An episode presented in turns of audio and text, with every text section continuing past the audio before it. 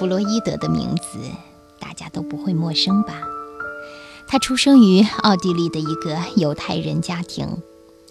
作为精神分析学的创始人，弗洛伊德开创了哲学研究的新领域。他所著的《梦的解析》《精神分析引论》等等，对后来的精神分析学派影响很大。尽管他的学说和理论一直饱受争议，但他却一直影响甚至改变着后世的哲学、心理学、美学，甚至文学、社会学。下面，我们一起来了解一下弗洛伊德的婚姻。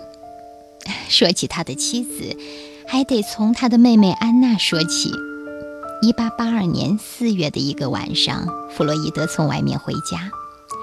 本来按照他的习惯，他会直接穿过客厅回到房间，因为他一直觉得时间太少，而他要研究的东西实在太多，所以他要抓紧每一分钟。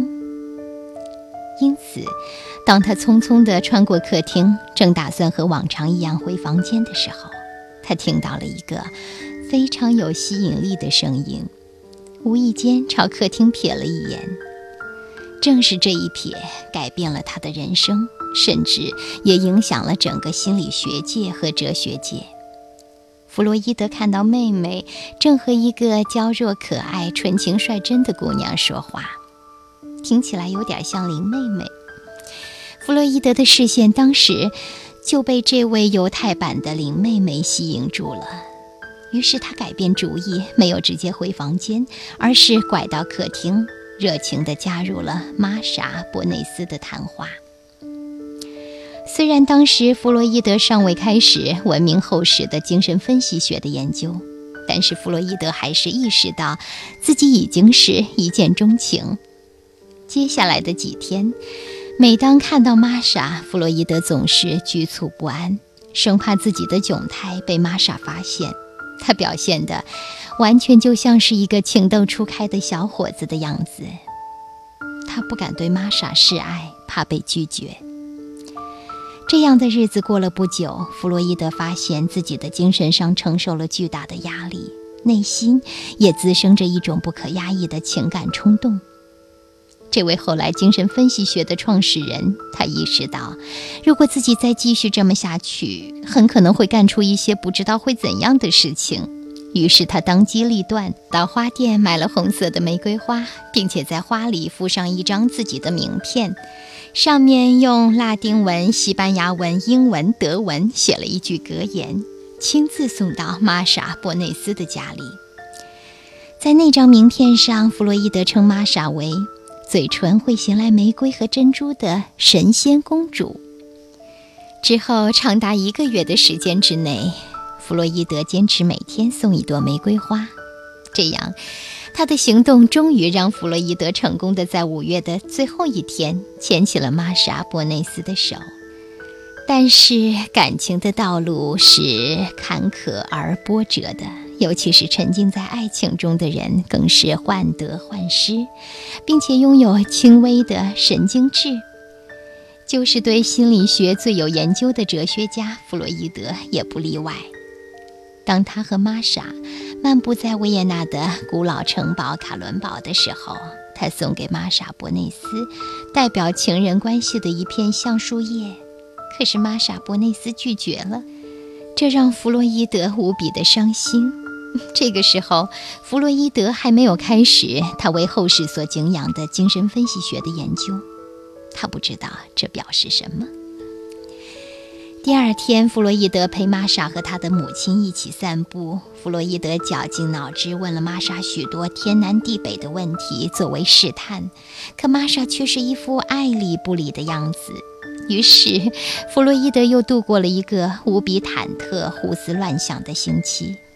幸运的是，在那之后的六月八号，当弗洛伊德把一本大卫·科波菲尔送给玛莎的时候，玛莎感受到了弗洛伊德的心意，因为他曾经无意间说过他想看那本狄更斯的经典小说，而弗洛伊德把他无意间说的话记住了。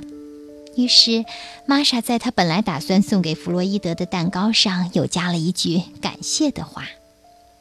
在六月十七号，弗洛伊德和玛莎·伯内斯订婚了。可不久以后，弗洛伊德到维也纳全科医院当了专业医生，玛莎离开维也纳，全家搬到汉堡。在那之后，四年的时间，弗洛伊德和玛莎不得不通过书信来保持联系。甚至在弗洛伊德去法国巴黎留学期间，他们也是频繁的通信。从订婚到结婚，经过整整四年的时间，弗洛伊德真正感受到了狂热的恋爱和其中的煎熬，同时也感受了爱情的美好和巨大力量。在四年中，弗洛伊德一共给玛莎写了九百多封情书，几乎每天一封。而玛莎只要一收到弗洛伊德的信，立刻就会回信。这些书信日后被弗洛伊德集合成册，取名为《秘密纪事》。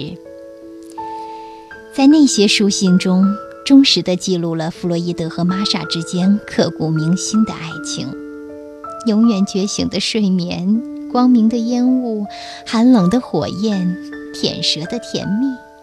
对方的每一封信，都会牵动彼此的情绪和神经。弗洛伊德的同事甚至学会了如何通过揣摩弗洛伊德的情绪来猜测玛莎给弗洛伊德的信里写了什么。在那些信中，最短的都有四页纸，一般他们之间的情书都在十页左右，最长的竟然达到了二十二页。这些情书清楚地记录了两个人之间感情的曲折。有时候，弗洛伊德会在快乐的高峰，但也在瞬间之后跌入痛苦的谷底，仅仅因为玛莎随后不经意的一句话。弗洛伊德为此感叹说。真正的爱情道路永远是崎岖不平的，即使两情相悦，也会有各种矛盾、死亡、疾病、误会，都会侵害它，使它像一个微弱的声音，一片捉摸不定的影子，一段恍恍惚惚的梦，一个夜空中突然出现的闪电。在那一瞬间，相爱的人们都会经历地狱和天堂的种种感受。真正相恋的人们，永远都会受到爱情的折磨。这似乎是爱情的法则，正如记忆、幻梦、叹息、希望和哭泣一样，都是爱情不可缺少的随从者。三十年后，当弗洛伊德研究他的爱情分析学时，他本身的经历就成为了最直观、最深切的感受。以上我们分享的就是弗洛伊德的爱情故事。如果你已经经历了爱情，那么不妨回味一下；如果你还没有，那么不妨做一个心理准备。